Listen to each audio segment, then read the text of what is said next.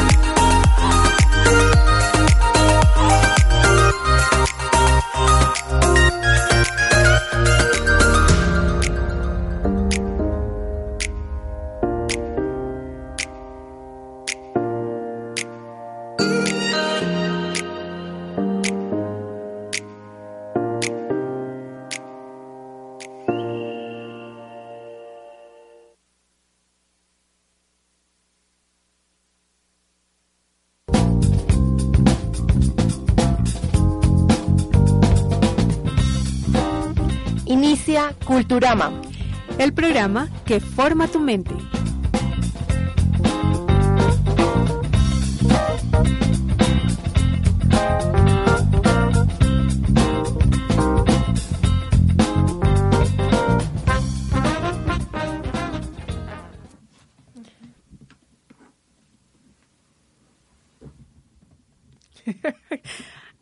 Nos están dando la señal de que ya iniciamos y no hemos iniciado. Muy, muy, muy buenos días. Bienvenidos a este espacio en Bogotá, aquí en el barrio de la localidad de Teusaquillo, en la 45 con 15, donde estamos transmitiendo Culturama, el programa que forma tu mente.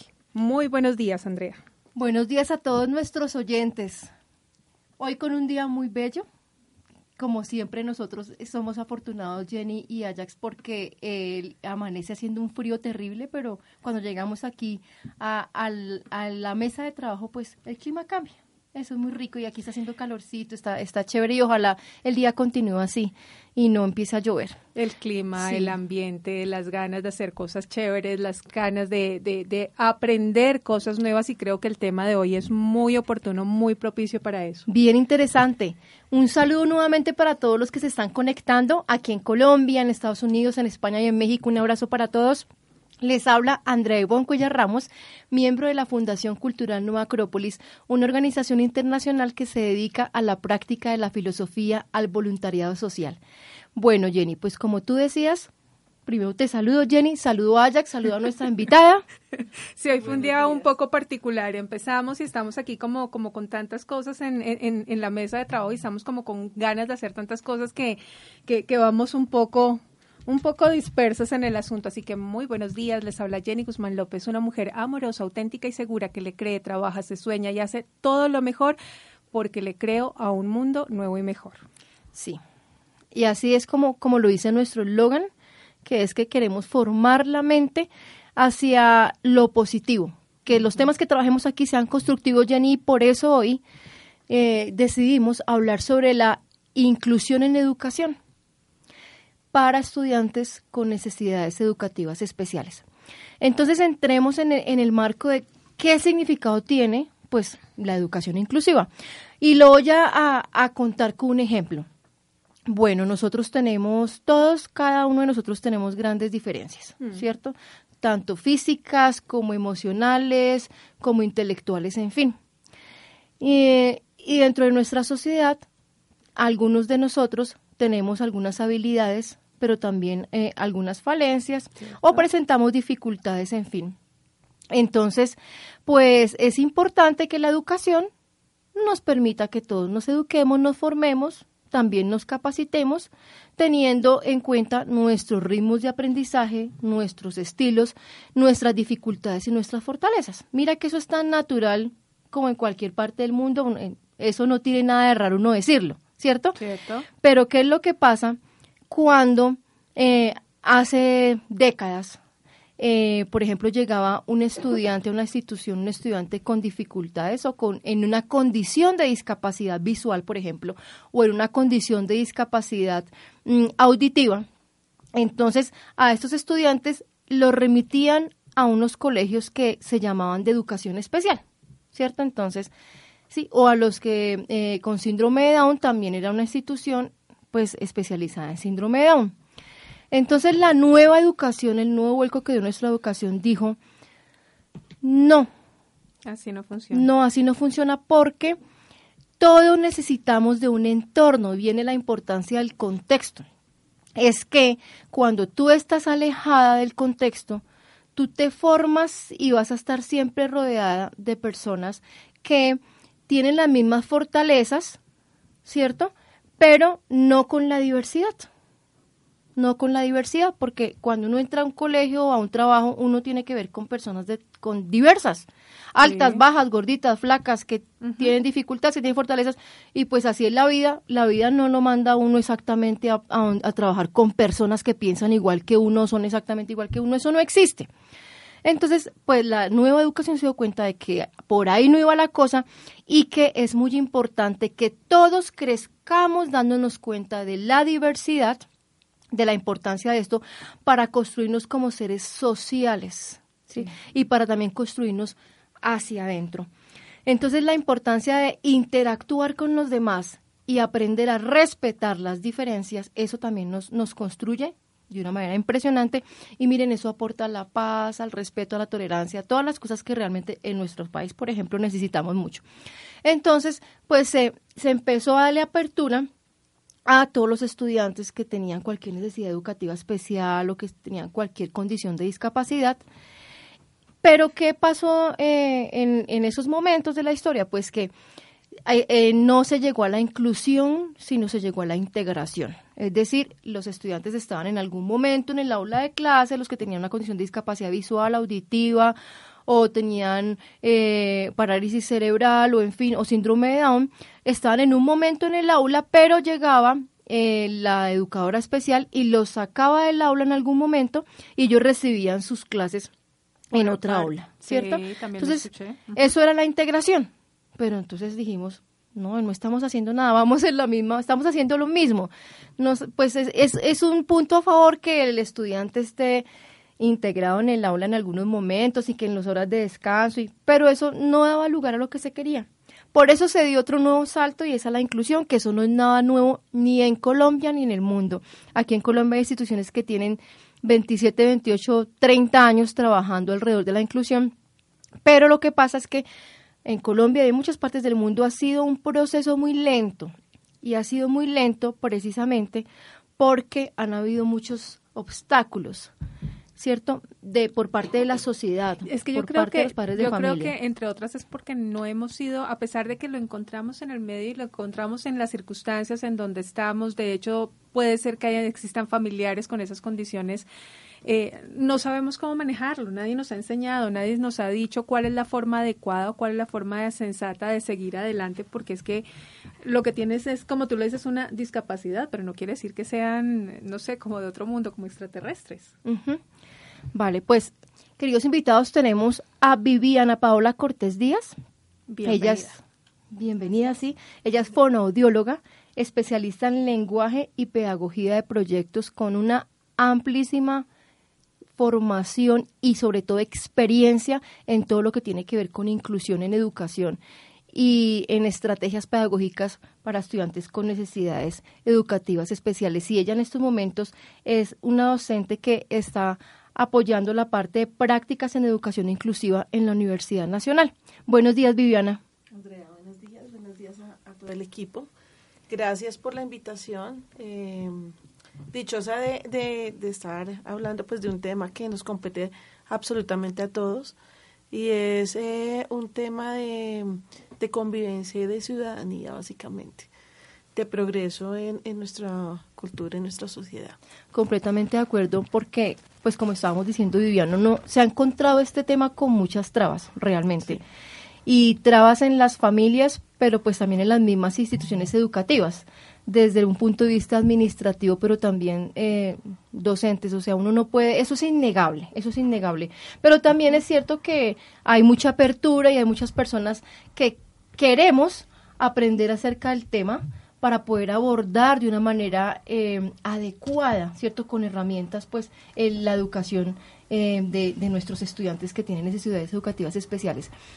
en este marco, Viviana, mm, ¿Cómo se debe atender a un estudiante que tiene una necesidad educativa especial? Pero antes de eso, quiero colocar un, ejemplo, Jenny, para que lo entendamos mejor. Digamos, nosotras como, como, como docentes, eh, nos damos cuenta en el aula de clase que tenemos estudiantes, que de pronto hay un estudiante que tiene ciertas dificultades en la parte de comprensión lectora o en la parte de escritura o en la parte de resolución de problemas matemáticos y que de pronto aparte de eso tiene unas eh, dificultades comportamentales.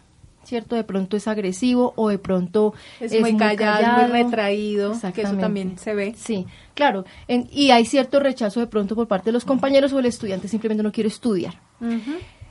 Entonces, en ese momento, uno empieza a, a indagar qué es lo que está pasando y empieza a preguntar y de pronto el estudiante dice, no es que yo no entiendo, yo no puedo, yo...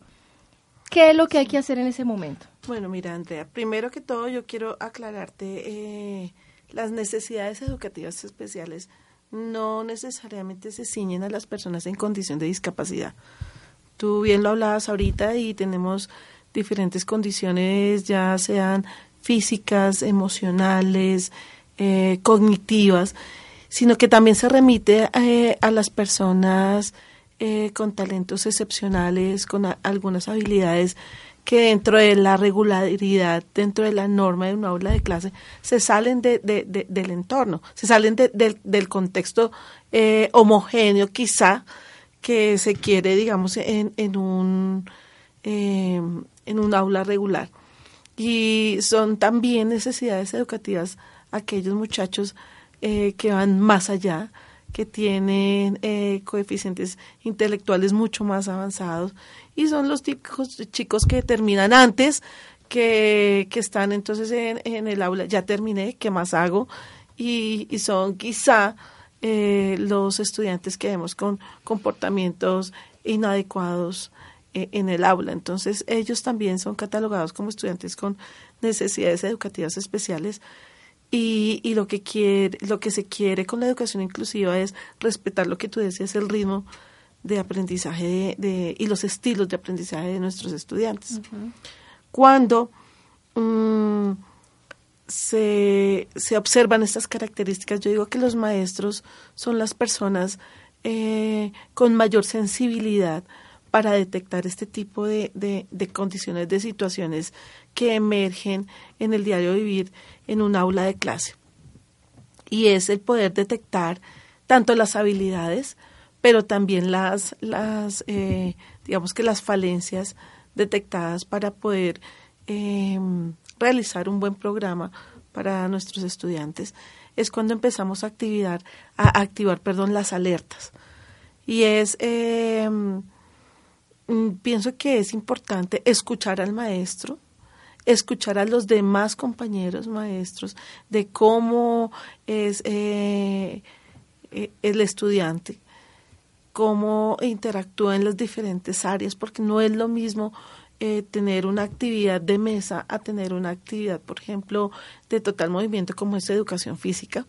Y es donde se vienen observando las diferentes características de los estudiantes Una vez eh, se, se vea esa alerta, se hace la reunión con el equipo de profesionales docentes de la institución, eh, es importante hacer em, ver a la familia, hacer una reunión para ver las características. De allí eh, se remite al equipo interdisciplinario con eh, docente de apoyo y orientador escolar, que son las personas que le van a dar la ruta junto a familia para que puedan tomar acción.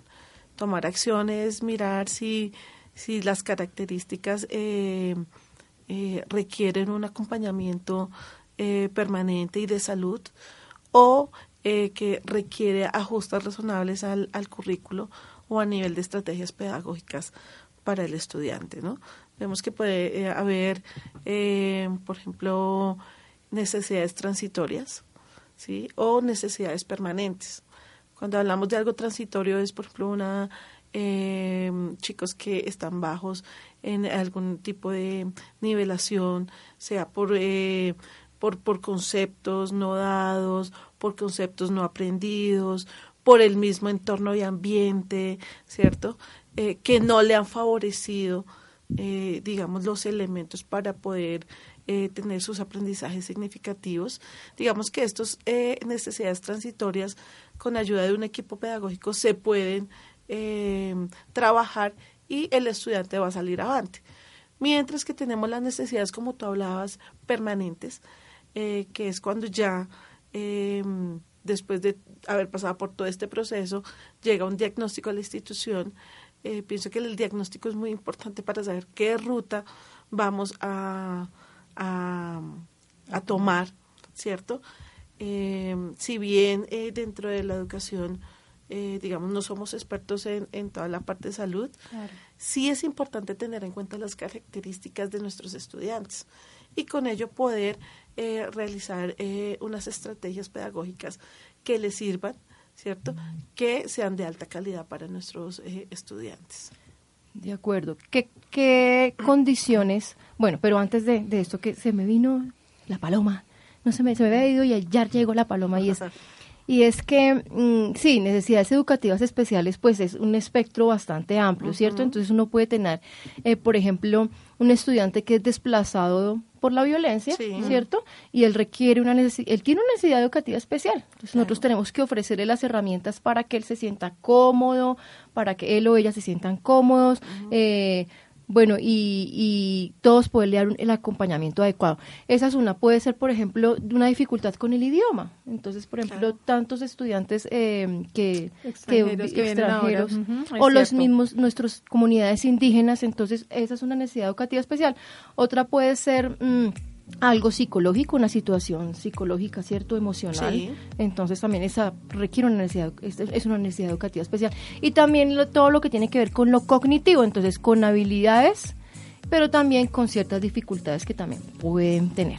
Entonces, para que nos demos cuenta que, que es bien amplio, y que igual de pronto si un, un estudiante que sus padres eh, están en proceso de divorcio, pues también tienen una circunstancias familiares, sociales, eh, chicos que pueden ser, por ejemplo, muy retraídos, son muy buenos, son muy retraídos y eso hace que otros chicos de su misma edad se aprovechen el, el, bullying, el acoso, todas estas, todas estas situaciones que se nos presentan hoy en día, ¿no? Sí, entonces dentro de esas, dentro de esas mm, necesidades educativas permanentes, como para orientar a nuestros oyentes, ¿cuáles podríamos así como mencionar? Aunque digamos que las más conocidas, ¿no? Mm, bueno, podríamos mencionar dentro de discapacidades físicas personas que hayan tenido, por ejemplo, parálisis cerebral, espina bífida, eh, algún tipo de impedimento eh, de desplazamiento, ¿cierto? Eh, y que haya tenido impacto directamente en lo motor, ya sea miembros superiores o miembros inferiores, ¿no? A nivel eh, cognitivo, pues tenemos las discapacidades eh, cognitivas, eh, las personas que están dentro de, este, digamos, espectro. sí, porque cuando llamamos espectro es una amplia gama, ¿no? Podemos tener las personas con síndrome de Down, tenemos, podemos tener diversos em, condiciones neurofisiológicas que impacten directamente en la parte cognitiva. Eh, en la parte social, por ejemplo, podemos tener toda la parte del TEA, que es el, trastorno del espectro autista, que es una gama bastante amplia. Eh, tenemos, podemos tener chicos con compromisos cognitivos o no dentro del espectro autista. Eh, ahí, por ejemplo, hay que utilizar bastantes estrategias a nivel comunicativo porque una de sus valencias es esa, la comunicación, la significación, eh, el poder entender el, entorno como nosotros, eh, digámoslo, eh, las personas típicas lo entendemos. Y, muchos síndromes de, tipo genético y de tipo neurológico, ¿no? tenemos, por ejemplo, estudiantes que, o personas que en el momento de su nacimiento tuvieron una falla a nivel de, de, oxígeno y viene algún compromiso, por ejemplo, de tipo de lenguaje, tipo motor, tipo cognitivo. Entonces, digamos que es una, una, gama bastante amplia.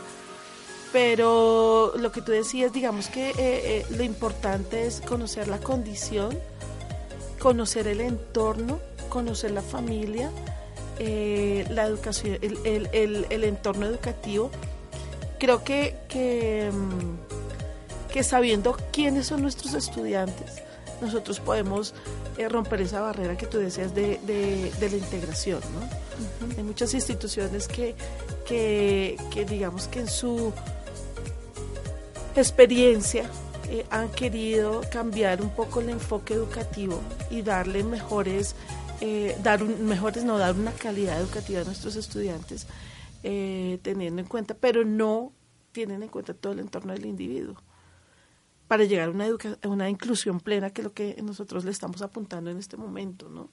A la educación. retomando lo que decía anteriormente, también hablando de las necesidades, por ejemplo, podemos tener eh, estudiantes con TDAH, trastorno de hiperactividad y déficit atencional, ¿sí? Eh, que para mí no es, es simplemente es eh, una condición de vida que es totalmente manejable en el aula, eh, sabiendo quién es el individuo y cómo tengo que manejar esa condición. por lo general no hay compromisos cognitivos, pero si tenemos el estudiante que tú decías, está estudiando, está profesora, pero no, se dispersa.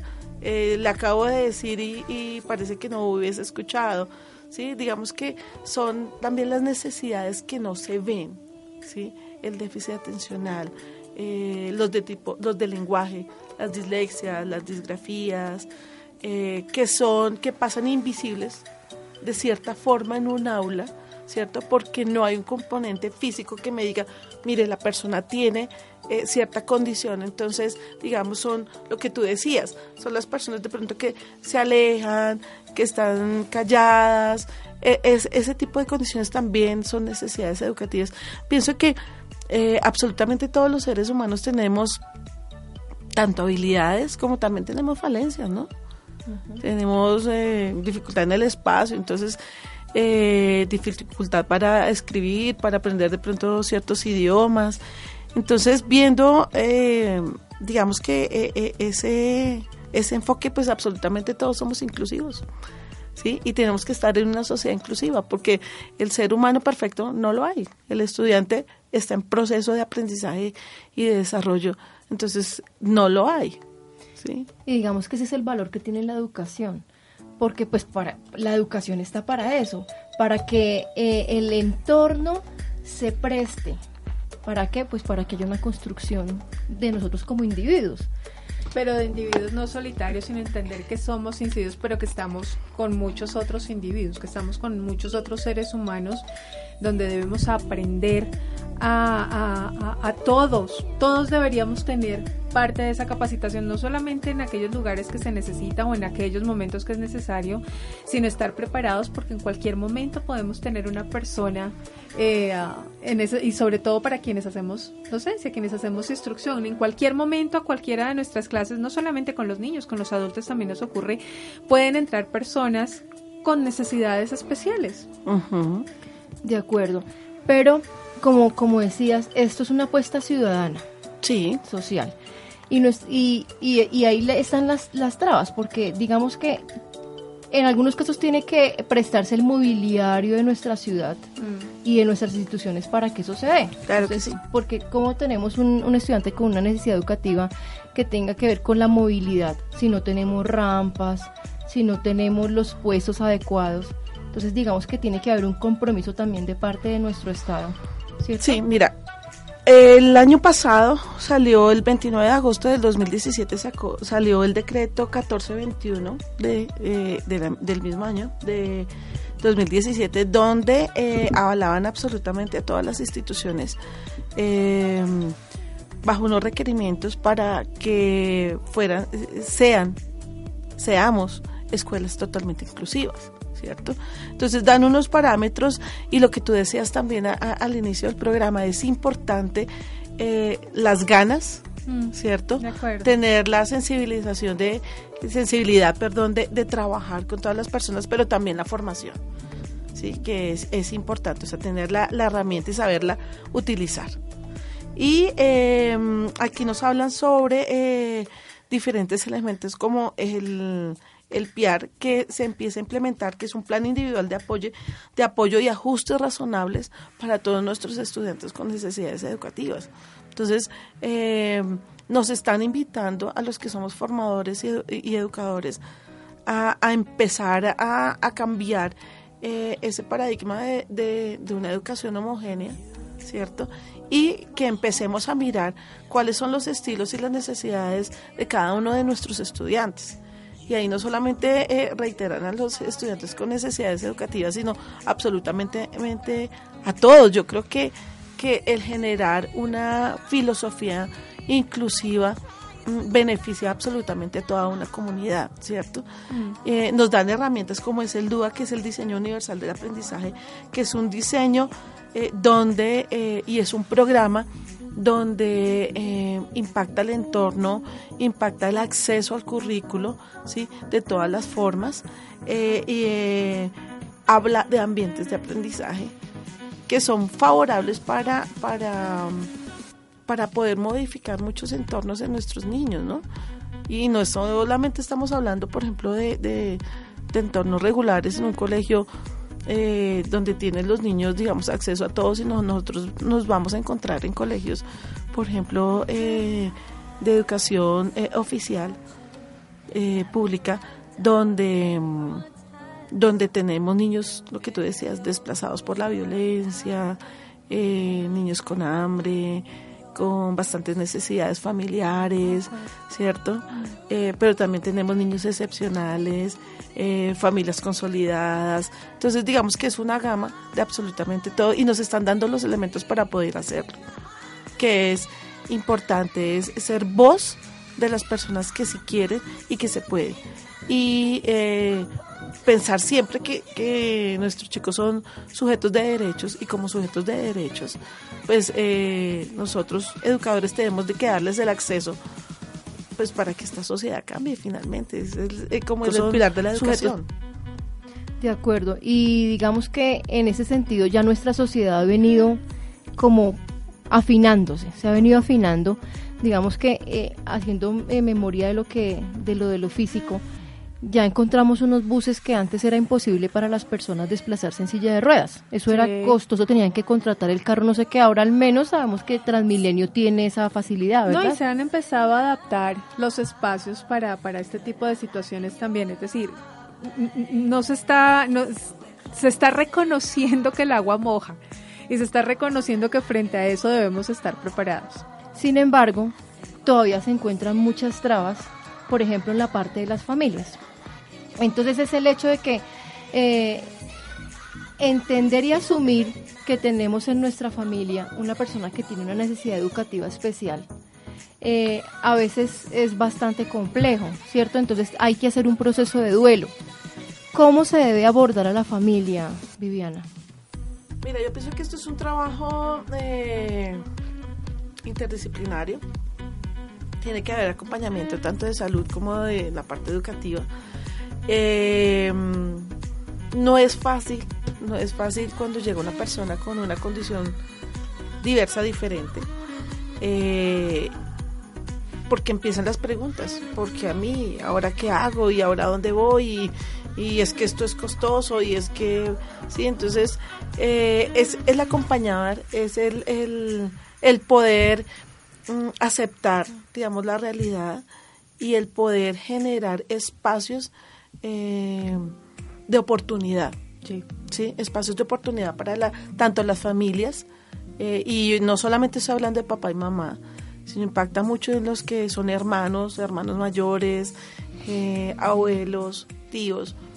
Y es tomar conciencia de que sí se puede, ¿cierto?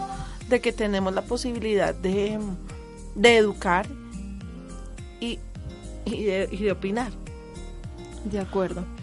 Y también asumo que es un trabajo muy importante desde el colegio, también de, de hacer conciencia, de concienciarnos todos eh, y de, de tratar de fortalecer esos lazos entre escuela y familia, ¿cierto? También todos dándonos herramientas, porque eh, si en la casa no se aborda también el tema, si no se trabaja en ese sentido, pues no estamos haciendo mucho desde la institución educativa, ¿cierto? Sí. Mira, Andreita, hay un tema que es eh, muy importante y es que nosotros eh, históricamente estábamos, eh, digamos, bajo un modelo asistencialista, ¿cierto? Eh, el modelo asistencialista es, bueno, eh, llegó la persona y pobrecito, entonces vamos a darle, a darle, a darle, a darle, y no nos estamos dando cuenta que son sujetos común y corriente, que tienen derecho eh, a una vida plena, que tienen derecho a, a formar una familia, ¿cierto?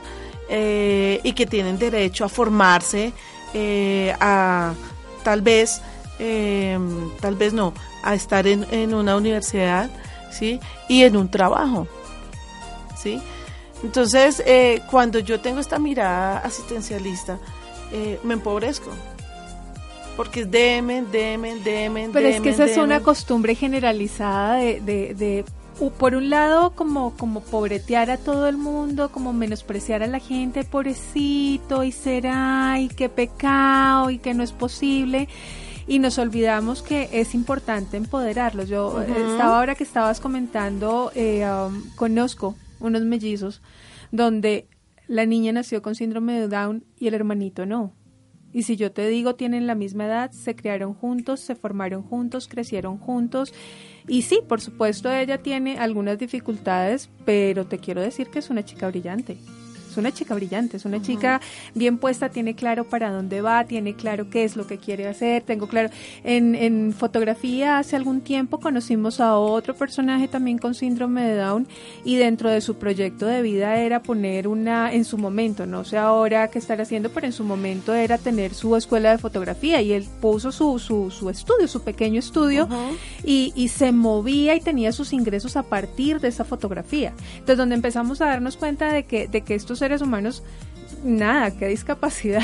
No, no, no, no. tienen, tienen algunas limitantes que no les permite ir al mismo ritmo de todo el mundo, pero Claro. creo que esa es la única diferencia Claro. que yo, dentro de mi particularidad, dentro de lo que conozco, es lo que veo. Sí, sí, claro. Es, eh, esa es la apuesta. Mm. Y eso es lo que tenemos que, que, que, que formar en nuestras familias cuando llega una persona con cierta condición eh, eh, en un entorno familiar. Es eh, decir, venga, se puede, hay que darle oportunidad, ¿cierto? Eh, en este momento ya se está visi- visibilizando muchísimo más, ¿sí? Se está luchando por, eh, por los derechos. Nosotros somos de, de los países que estamos eh, a la vanguardia de todo este proceso inclusivo.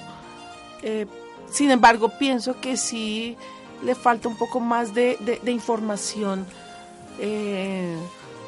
y de generar una cultura inclusiva eh, a la sociedad. Es ¿cierto? que desde el mismo lenguaje, Viviana, porque todavía en pleno siglo XXI no escucha decir, ay, es, es la niña especial, él es un niño especial. Y, e incluso, ¿y usted qué enfermedad tiene? Eso no es una enfermedad, no Sí, tiene no, tratamiento, ¿no? Es una condición, ¿cierto? O, o como in- incluso antes decía que es discapacitado. Sí. No, eso es una, es una condición que, que lo acompaña. Puede ser permanente, puede ser transitoria, punto.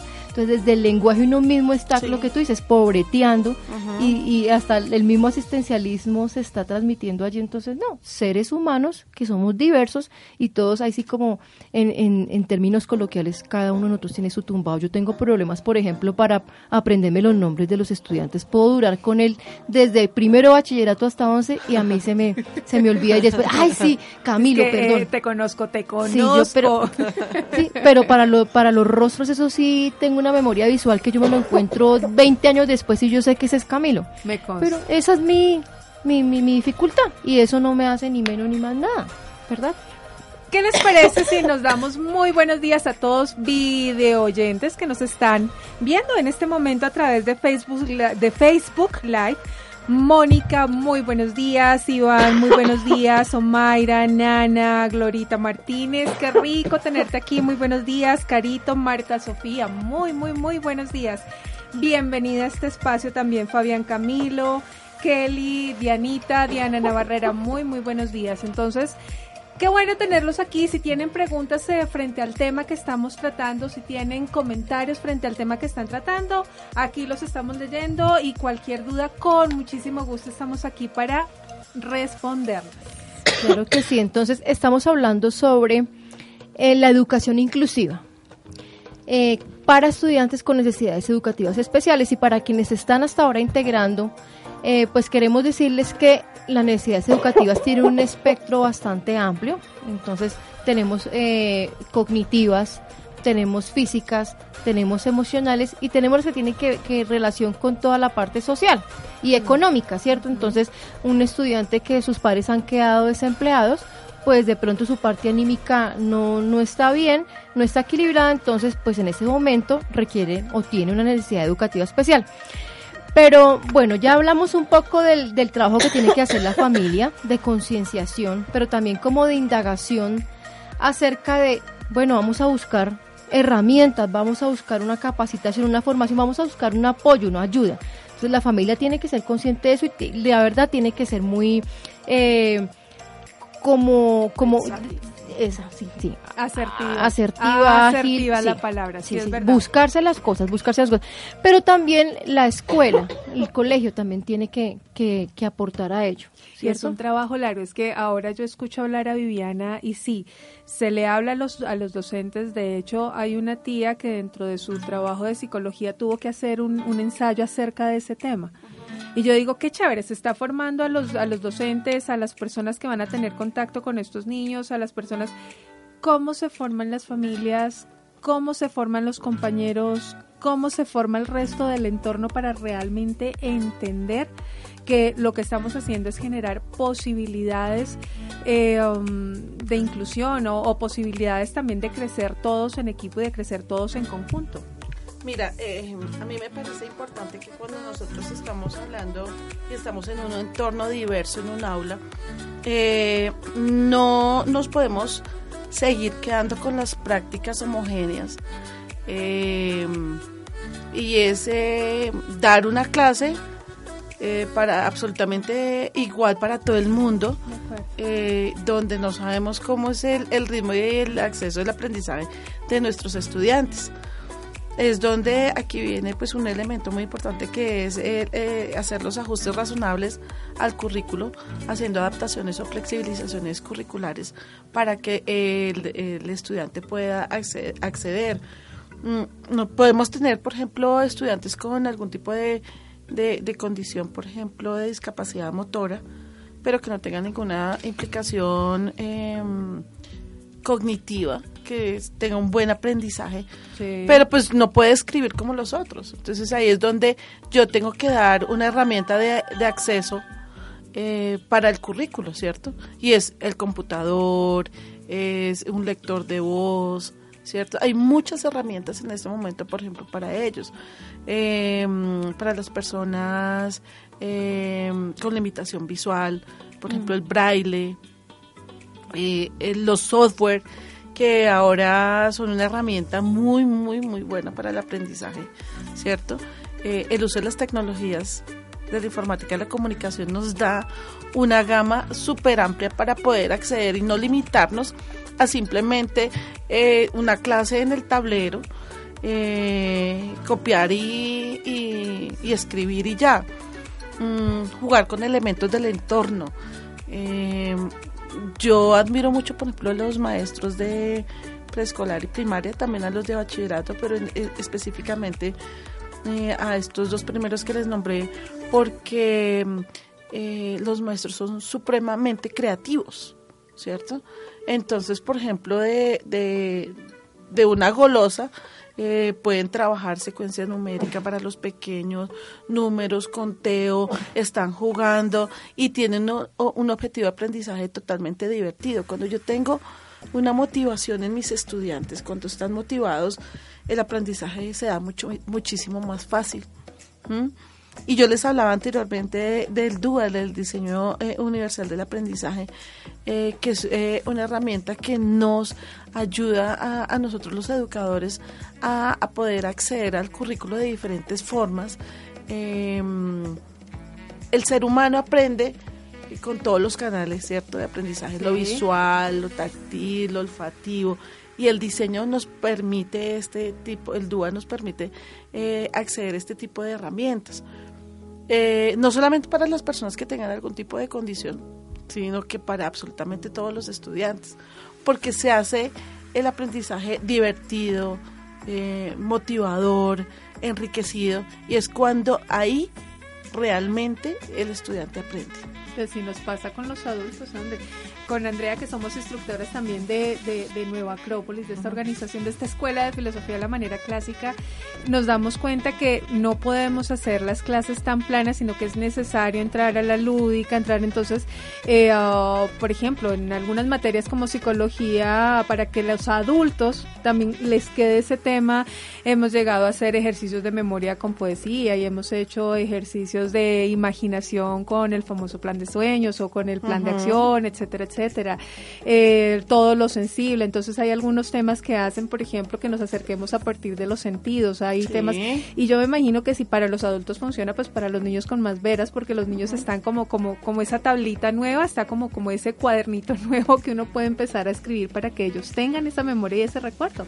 Pero Viviana, tú haciendo referencia a ello, hace un rato nos hablaste del diagnóstico. Sí. ¿Cierto? Entonces, digamos que yo como padre, como docente, identifico ciertas características y la en conjunto la orientadora con la educadora eh, inclusiva, que yo pienso que se debería llamar es ya coordinación de inclusión, nada de educadora especial, me parece a mí que en esa onda tiene que ser esa educación inclusiva, eh, lo remiten a, a, un lugar que se dedica a la salud, como lo dijiste, para que le hagan ese diagnóstico. Puede ser a la EPS, ¿cierto? O a otra institución. Sí, sí, sí, sí, sí.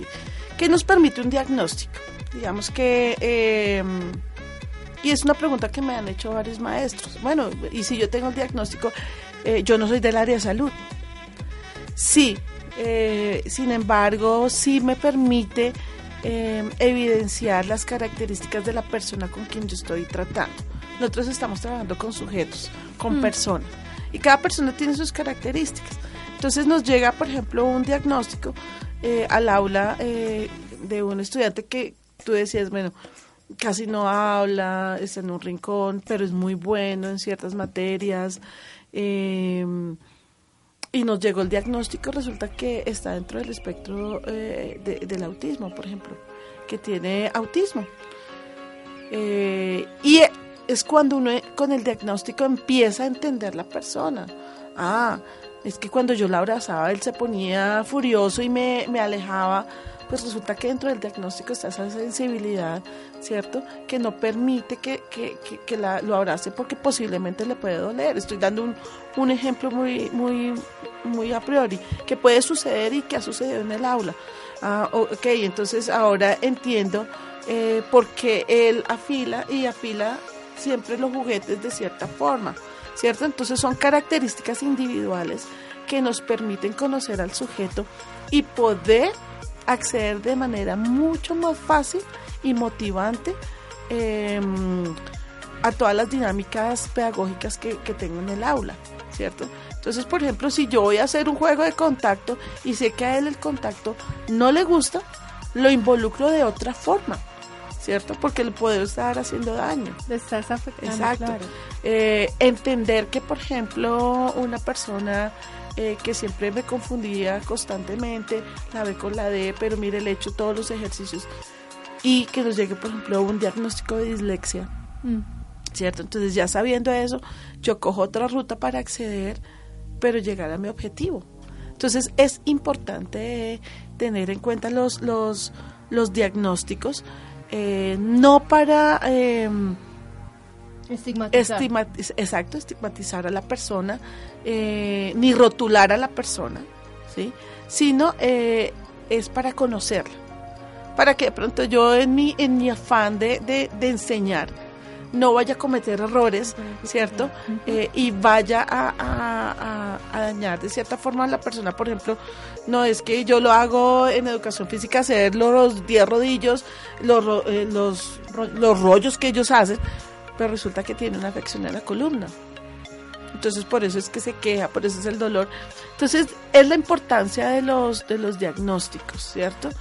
Em, y sobre todo la importancia de poder hacer equipo eh, con el área de salud, em, que nos van a apoyar mucho en los procesos em, de formación académica y de formación pedagógica que podemos darle a todos nuestros estudiantes. Y aparte de eso es que los diagnósticos tienen también una parte de recomendaciones. Sí. Y hay recomendaciones para la familia y hay recomendaciones específicas para los docentes y para los cuidadores, en las que le dicen a uno, por ejemplo, eh, en la parte de lectoescritura se puede hacer esto, pero él va a llegar es a esto. ¿sí? De pronto no, no nos están limitando estrictamente, pero sí nos están diciendo puede que llegue a este tope, porque es que a veces por desconocimiento, por ejemplo, el estudiante... Eh, eh, tiene, eh, tú que lo sabes, bajo tono. Bajo tono, esa es la, tiene bajo tono muscular y yo estoy obligándolo a que se escriba un poco de cosas en el cuaderno y pues se va a cansar y no va a querer escribir. Entonces le va a coger esa, así como diría mi abuelo, le va a coger tirria a eso de escribir, ¿cierto? No va a querer escribir, entonces yo para qué. O al estudiante que de pronto eh, no, no va a tener... Eh, amplitud esos procesos matemáticos y lo pongo yo aquí a multiplicar y a dividir, pues ¿para qué hago eso? Sí, más bien por otro lado le puedo entrar para que para hacer ese abordaje para que aprenda. Y hay estudiantes que de pronto lo importante es lo social. Mira, a mí me pasó un caso eh, eh, con una maestra. Eh, pero mire, me decía, pero Viviana, es que yo lo pongo y no atiende y no atiende y le da eso y no, pues, se va y y, le explico y al momento nada, le dije, profe, si ya leyó el, diagnóstico, pues eh, no, le, invito a que lo lea. El estudiante tenía déficit atencional. Entonces, digamos, podemos incurrir eh, en, seguir eh, abriéndole huequito, ¿cierto?, a la herida y no coger por otro camino. Entonces, pienso que esa es la importancia de, del conocimiento de un, de un diagnóstico. Ahora, las condiciones están, ¿cierto? Las condiciones de vida están. de pronto como maestro no tengo ya la solución a nivel de salud para una cura, no sé, porque son condiciones, lo que tú decías, eh, pero sí para modificar el entorno, ¿sí?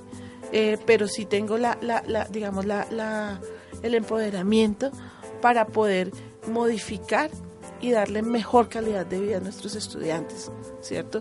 Darle valores, ¿sí? Eh, que se hagan respetar en un entorno.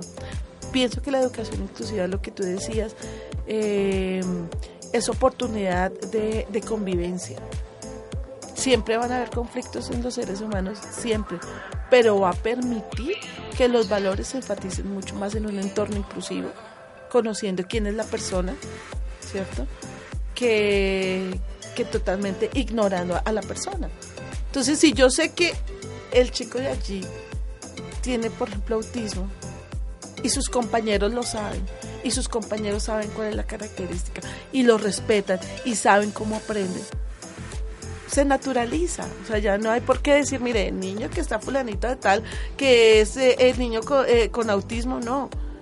Es Pepito Pérez, ¿cierto? Un sujeto de derechos y ya, que son sus características. Y eso minimiza, por ejemplo, eh, eh, el, el, matoneo, la burla, De acuerdo. el, ap- eh, el aprovecharse de, de- de la condición de, de nuestros estudiantes. Así Además que eso constituye un desafío muchísimo más grande porque ah, los salones de clase normalmente no son de 10 o de 15 personas, que ese es un buen beneficio, André, que tenemos nosotros. Son, son grupos de 25, de 30, de 35, que 40. 40. ¿Cómo debe formarse un profesional docente para poder manejar grupos tan grandes, Vivi? ¿Tú cómo ves este asunto? Porque de los 40 puede ser uno o dos, hay algunos que son más visibles, hay algunos que no son visibles. Que hay algunos chicos que pasan, pasan como si nada, pero pueden tener todo este tipo de limitaciones. Bueno, yo pienso que es importante que, que, mm, como institución educativa eh, primero haya una filosofía inclusiva desde las directivas. Cuando una directivo, un, un directivo es creyente en que sí se puede, eh, la filosofía se va, se va esparciendo. Eh, precisamente por ser filosofía. Así suena redundante. Lo otro es tener unas capacitaciones permanentes, ¿cierto? Cuando yo te decía al principio, yo quiero mucho y chévere, eso es la inclusión, pero si yo no tengo las herramientas para, mm, mm, para poder eh, acceder a- al aula eh, y tener, digamos, la diversidad eh, en- de manejo de mis estudiantes en, en aulas tan grandes, va a ser difícil. El otro componente es querer. ¿Sí? Eh, si yo quiero, yo lo hago. Que la educación inclusiva requiere mayor trabajo y habilidad, claro que sí. Pero yo en eso rescato a los maestros. Los maestros son muy, tienen unas habilidades eh, espectaculares. Eh, y sí, se requiere de, de hacer ajustes al, al currículo porque todos nos aprenden, no aprendemos del mismo, de la misma forma y del mismo estilo. Eh, y lo otro es trabajo en equipo, ¿cierto? Porque si yo estoy en una institución donde yo sí quiero hacer la inclusión, donde yo estoy peleando por la inclusión, donde yo hago todos los ajustes necesarios, eh, y ese año fue fabuloso para Pepito Pérez, y pasa al siguiente año y mi compañero o compañera no cree en esto y sigue con sus prácticas de, de siempre pues no va a haber un trabajo en equipo y todo el trabajo se, va- se va a reversar. Eh, eso tiene que ser como un- una red, una red de apoyo, ¿cierto? Sí. Eh, porque pues históricamente eh, nuestra formación educativa ha sido otra, ¿cierto? Y nos vienen a, a- cambiar el chip que finalmente la educación inclusiva ahora sí se está consolidando, pero data de hace muchos muchos años, cuando por ejemplo hablábamos de escuelas activas, en, por ejemplo la escuela activa eh, que se impartía y que esta inició, por ejemplo, en, el, en, en- en las áreas rurales, donde teníamos eh, personas de, de diferentes cursos, de diferentes eh, condiciones y edades en un aula que el maestro rural tenía que pues ser eh, totalmente habilidoso y diverso para poder trabajar con todos. Entonces no es una apuesta mm, tan, tan de ahorita, ¿sí? sino es volver como a las prácticas más humanizadoras del aprendizaje. Eh, y lo que te digo, si no nosotros no trabajamos en equipo, si no nos capacitamos, si no queremos, eh, difícilmente podríamos hacer, y con la filosofía de, de- de los directivos, eh, de todos, difícilmente se podría hacer una educación inclusiva plena. Quiere decir entonces que esto es un cambio mental, un cambio de, de- de todas las perspectivas. ¿cierto? Abrirse, flexibilizarse, porque sí, en efecto, sí, lo que hace un maestro con un estudiante, el otro sin querer, porque de pronto le falta capacitación y formación, pues va a, a volver a truncar el proceso. Entonces, qué bueno que hables de eso y en este sentido, tú hablas en algún momento de la adaptación y de la flexibilización. ¿A qué haces referencia? Cuando nosotros tenemos eh, que adaptar eh, un currículo son eh, los ajustes pertinentes eh, específicamente a las personas que tengan eh, discapacidad cognitiva, que no puedan acceder totalmente, digamos, a todas las los elementos. ¿sí? Hablo los elementos de, de proceso y de evaluación dentro de un currículo que nos, nos, nos da el Ministerio de Educación para la formación de nuestros estudiantes. Entonces ahí es cuando minimizamos, digamos, algunos temas, las evaluaciones eh, no solamente se pueden dar en forma escrita, sino que se pueden dar de miles maneras. Eh, la evaluación se eh, empieza a cambiar y hacerse em, como el medidor de, de, qué tanto entendía una buena evaluación, ¿no? medidor del proceso. Em, por ejemplo, vamos a tener un estudiante que tiene 12 años. Eh, pero su nivel cognitivo es mucho más bajo y está aprendiendo a leer y escribir, pues lo primero que tenemos que hacer es, ajustarlo a, la edad, porque la edad eh, cronológica, la edad social, sus intereses sociales son de un chico de 12 años, no de un... Eh, estaría, por ejemplo, en un curso de transición primero, no estaría. Mm. Entonces, eh, empezamos por ese ajuste. Lo otro es que vamos mirando, digamos, las, eh, las materias donde toca hacer una adaptación total para que él pueda acceder de acuerdo a, sus conocimientos, ¿cierto? Sus necesidades eh, eh, pedagógicas. Y se pueden flexibilizar temas, hay temas que se pueden ajustar perfectamente. De acuerdo. yo, yo siempre pongo este, este tema, no es de mi área, pero he visto que muchos maestros, por ejemplo, trabajan la célula de forma muy chévere. ¿cierto? Entonces hacer eh, talleres que el uno está manejando con gelatina, con cosas, ¿cierto? Pero el otro está viendo mucho más profundo la célula, ¿cierto? Pero no se le está desligando, ¿cierto? Del tema, ni, de, ni se le está excluyendo como este no sabe, entonces pongámoslo a rayar, ¿cierto? A colorear. Sí, a colorear, sino también está viendo el tema de acuerdo a sus capacidades de aprendizaje. Entonces ahí es donde hacemos, por flexibilizaciones, em, ajustes también para poder acceder, lo que yo te decía, toda la parte de tecnología. Bueno, y los papás, los papás, ¿cómo van ahí en ese asunto? Los papitos de estos niños, ¿cómo entran, como se diría coloquialmente, cómo entran en el negocio ellos ahí? Eh, lo que yo les decía, esto es un trabajo en equipo. Mm. Eh, en la medida que yo como padre vea que mi hijo está siendo exitoso, que está aprendiendo, que es motivado, que va al colegio, que le gusta, que tiene nuevos aprendizajes. Em, pienso que eso es una herramienta fundamental para apoyo em, y uno, claro, tiene que jalonar los procesos con ellos, ¿cierto?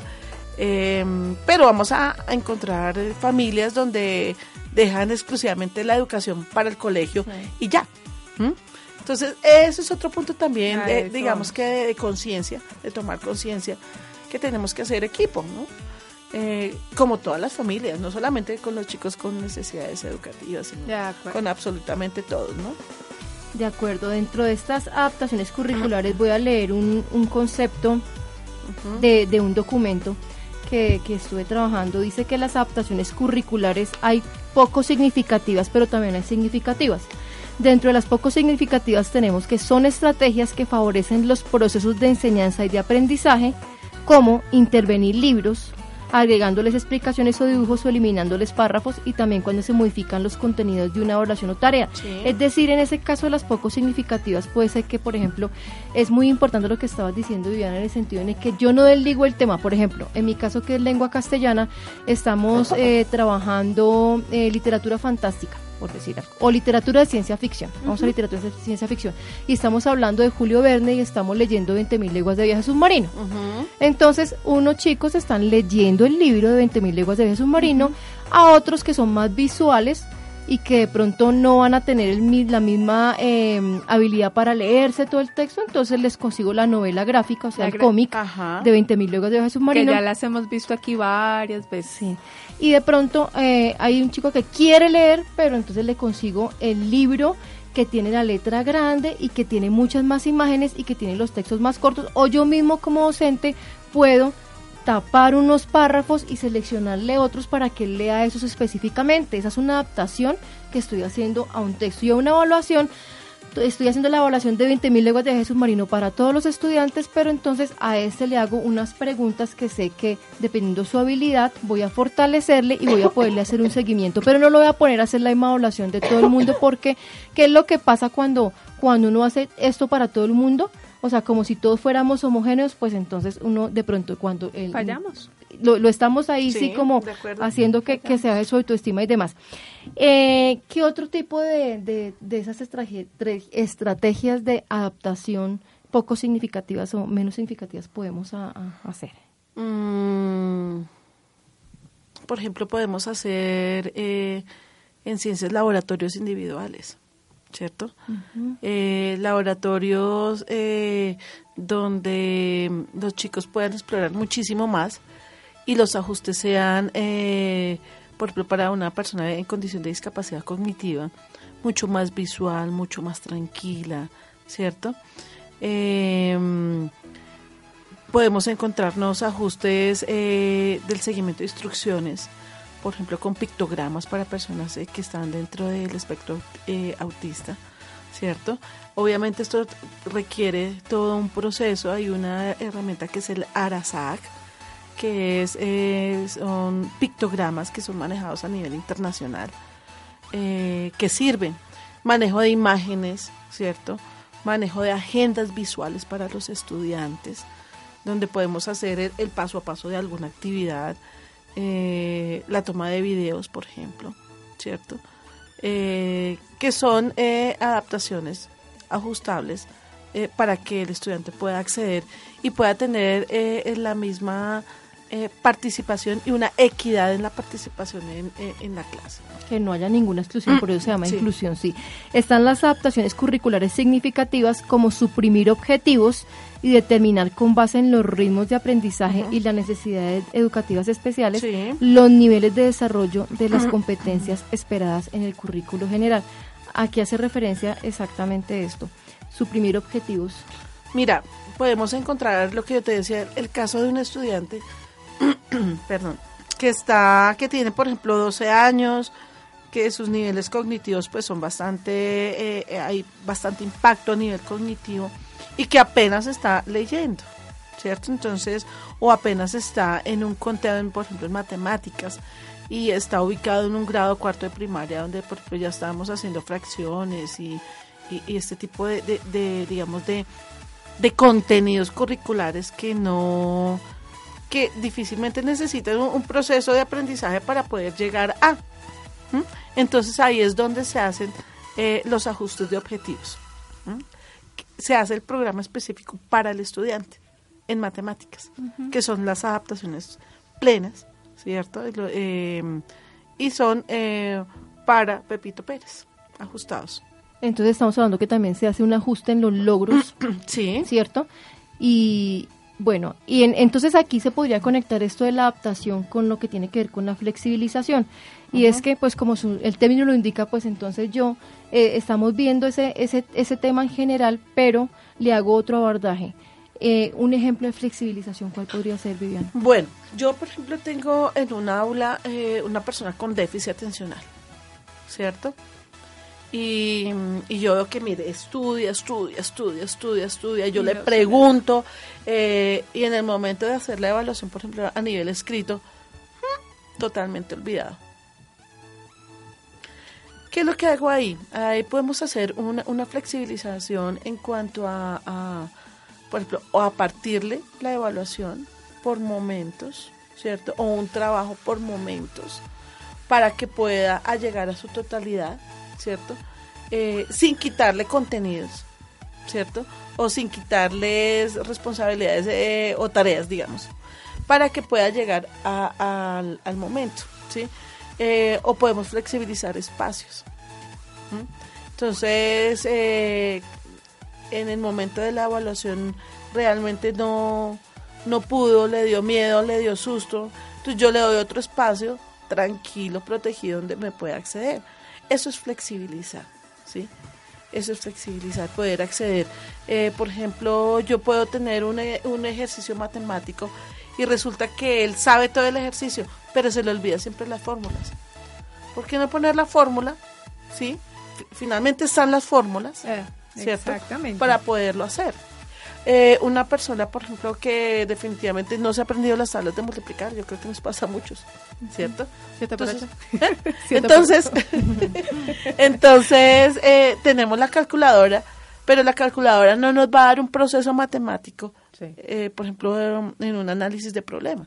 Yo debo saber qué es lo que tengo que hacer, tengo la herramienta. Y eso es también flexibilizarle de cierta forma el acceso al, al- al currículo, ¿no? De acuerdo, aquí tengo como concepto de flexibilización curricular. Puede iniciarse en cualquier momento del ciclo escolar. Uno puede flexibilizar tiempos, como lo que nos dijiste Sí. ahorita en la evaluación, para alcanzar el nivel de competencia esperado.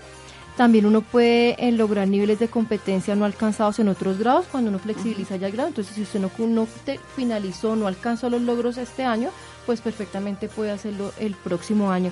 También se pueden flexibilizar las preguntas de una evaluación para que el o el estudiante pueda comprenderla mejor. Entonces vemos allí que hay bastantes posibilidades. Viviana. Hay bastantes posibilidades y yo pienso que eh, cuando yo como maestro manejo ese tipo de posibilidades, eh, la inclusión se hace, se hace, se hace buena, se hace positiva, no es la carga de que uy ya ahora llegó la, a- al aula el niño que tiene ahí con discapacidad y mire yo tengo 30 y, y, y, viene este, entonces eh, saber tener el conocimiento eh, nos permite tener eh, eh, la posibilidad de- de- de ser sensible ante el tema, nos permite hacer muchísimas cosas. Para hacer educación inclusiva, miren, hay muchas, muchas, muchas herramientas. Por ejemplo, yo no puedo ser hábil en sistemas, pero mi compañero sí. El profesor de sistemas se hace unas guías muy chéveres eh, digital, ¿cierto?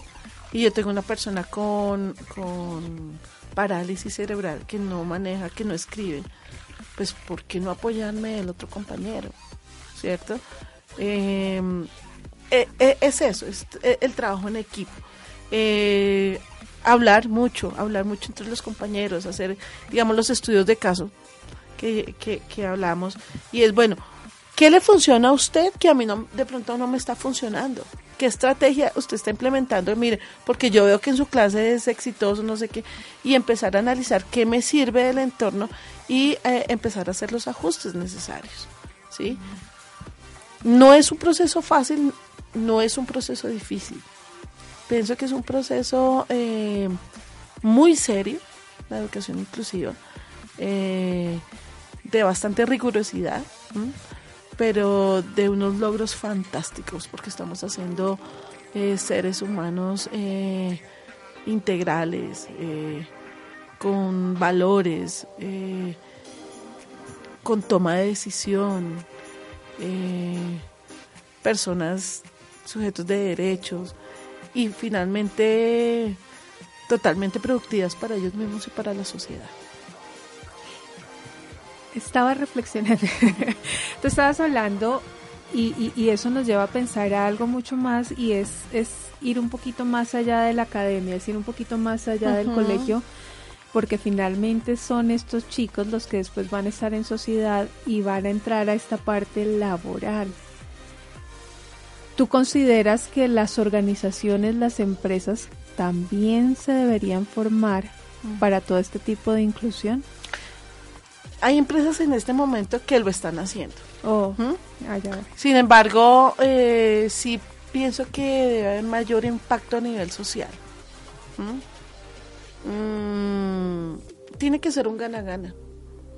Todos somos diversos, o sea, tenemos que empezar a cambiar eh, eh, como, como ese chip de que unos pueden, otros no pueden, o absolutamente todos, todos podemos. Em, pero sí es, es, es empezar a, a- digamos que la escuela preescolar, primaria, bachillerato se está dando la, la, la apuesta, está ah, dándole la oportunidad. Eh, algunas universidades ya, Sí. ¿m? Pero por ejemplo hay oportunidad para las personas eh, con limitación visual, para las personas eh, que tienen también limitación auditiva. ¿Y dónde dejamos, por ejemplo, las personas con limitación cognitiva? ¿Mm? Eh, digamos que ya se, ya se están dando pasos, pero hay que dar pasos más gigantes e involucrar absolutamente a toda la población. Tú ves muchas personas, por ejemplo, también con eh, em, parálisis, con algún tipo de, de- de afectación a nivel motor ya laborando. Pero em, hay otras personas que aún no han podido, ¿sí? Y es em, quitar como ese velo que hay en la sociedad que unas pueden y otras no pueden. Si no estamos formados para ello, pues hay que empezar a formarse y hay que dar eh, la oportunidad laboral. Finalmente, sí, y, y- no sé si suena un poco grotesco, pero si yo soy mamá, yo Viviana, de una persona en condición de discapacidad, mi ciclo de vida en algún momento va a cesar. Claro. Y yo que le he dejado a mi hijo, ¿cierto? En condición de discapacidad, para que labore, para que se sustente, para que se recree, para que pueda ir a, a- a pedir una cita médica, si no estamos dando la oportunidad de adultos. Eso tiene que ser un proceso totalmente continuo. ¿Mm? Lo que implica vamos. que definitivamente no es solamente los colegios los que deben hacer este proceso de inclusión, que sea esta la invitación para que muchos más podamos entrar dentro de estos procesos, no solamente para, para o si recibamos a todo el mundo, sino para prepararnos y realmente comportarnos como una sociedad de, como una sociedad de hecho, como una sociedad a futuro. Exacto. Inclusiva, totalmente. De allí la parte de formación y capacitación. Y ahí realmente, miren, eh, explorando la, la web, hay muchas posibilidades. De acuerdo. O sea, uno, obviamente, digamos que en el, en el caso del Estado, para las instituciones, instituciones públicas, pues debe haber un, un trabajo y el decreto lo está anunciando, que van a haber eh, capacitaciones, formaciones, eso es sumamente importante, pero también por cuenta propia uno puede hacer mucho. Eso te y hay decir, bastante que no sea- material. que no sea solamente porque pusieron la norma, porque pusieron la regla, porque pusieron el ejercicio y no se preocupen porque es que cuando ponen la norma, cuando ponen la regla, les ponen la caución también. Entonces de entrada le está diciendo, si no lo hace va a ser castigado, que no tengamos que llegar a, ese, a esos espacios para realmente empezar a, a- a querer entender que sí podemos creerle a ese mundo nuevo y mejorando. Exactamente, sí, es que hay muchos, hay, hay videos, hay páginas completas con herramientas didácticas, pedagógicas de, de uso gratuito, Sí. pues que uno puede abordar, entonces no es tampoco una cosa, pues que ay, no, como yo no, he- no han venido aquí a darme la capacitación, entonces yo no voy a poder, no, pues también está la parte de uno de, de consultar, de indagar y, y cosas como la que quisimos hacer con este programa de hoy, que es importante que pues que todos como sociedad nos preparemos para el tema que, como habíamos dicho, no es nada nuevo, pero que miren que, que viene muy fuerte por todo el mundo y pues a mí me parece eso maravilloso, que No, venga, y- que venga así. Y porque lo espacios. trabajaremos de forma más asertiva, más contundente y mucho más estratégica eh, de cara al futuro, de cara a ver eh, unas sociedades diferentes. Y ahí sí podemos empezar a, a- a nombrar otras cosas que hemos hablado en el pasado, André, que es la tolerancia, que es la paz y todas estas virtudes que son lindísimas y escritas se ven preciosas, pero que esta es una de las formas también de aplicarlas. Eso es tolerancia también, eso es generar procesos de paz también, eso es generar otro tipo de circunstancias Sí. que hagan que hagan loable el poder generar eh, um, espacios más generosos, más más creativos, más más grandes. De acuerdo. Viviana, ¿qué se nos ha quedado? Que es una pregunta que siempre hacemos. ¿Qué se nos ha quedado en el tintero? ¿Qué consideras que, que- que haría falta? O de pronto una recomendación para concluir nuestro programa de hoy. Mm, de pronto lo que hablabas ahorita y es eh, empezar a hacer los ajustes en la formación de profesionales, ¿sí? Eh, en este momento algunas eh, carreras y cátedras lo están haciendo. Ya eh, saben el término que es eh, de inclusión, que son condiciones de vida. Eh, pero hace unos años atrás, y no estamos a- hablando de muchos años atrás, eh, cuando salían nuestros profesionales a formación, ¿y eso qué es? ¿Y este niño qué es? Y a mí no me ¿Y ahora dijeron. qué hago? ¿Y ahora qué hago? Entonces, eh, empezar con la formación profesional, ¿cierto? Eh, para que no lleguemos a, a asustarnos al aula cuando nos llegue algún tipo de, de- de condición de vida. Eh, lo otro es em, seguir generando redes de apoyo familiar, de apoyo eh, educativo, eh, de apoyo en salud, eh, en pro de una educación inclusiva. Mm, seguir fortaleciendo a las instituciones que, que apoyan, ¿cierto?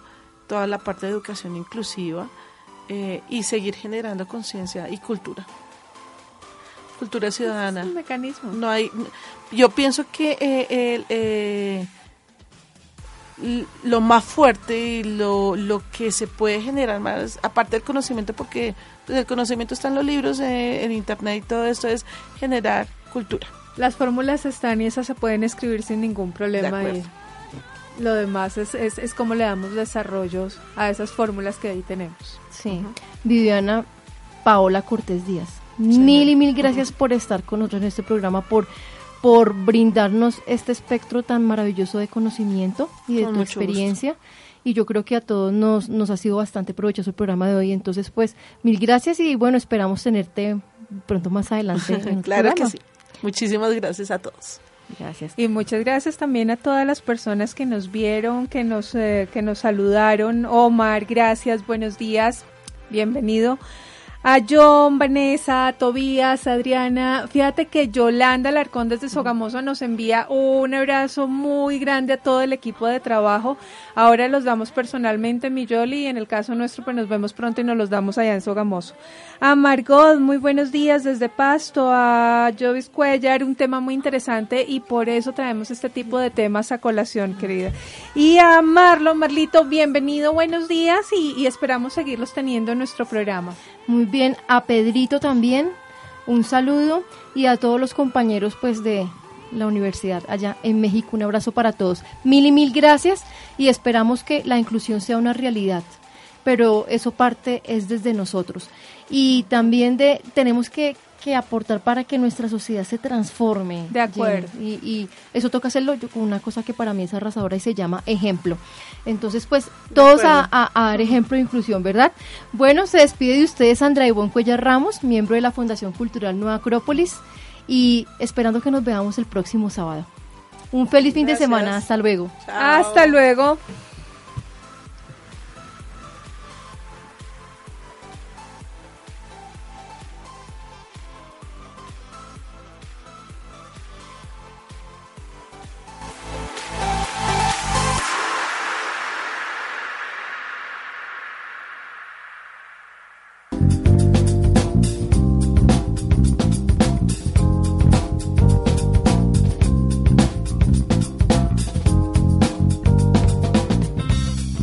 Y así finaliza Culturama, el programa que forma tu mente.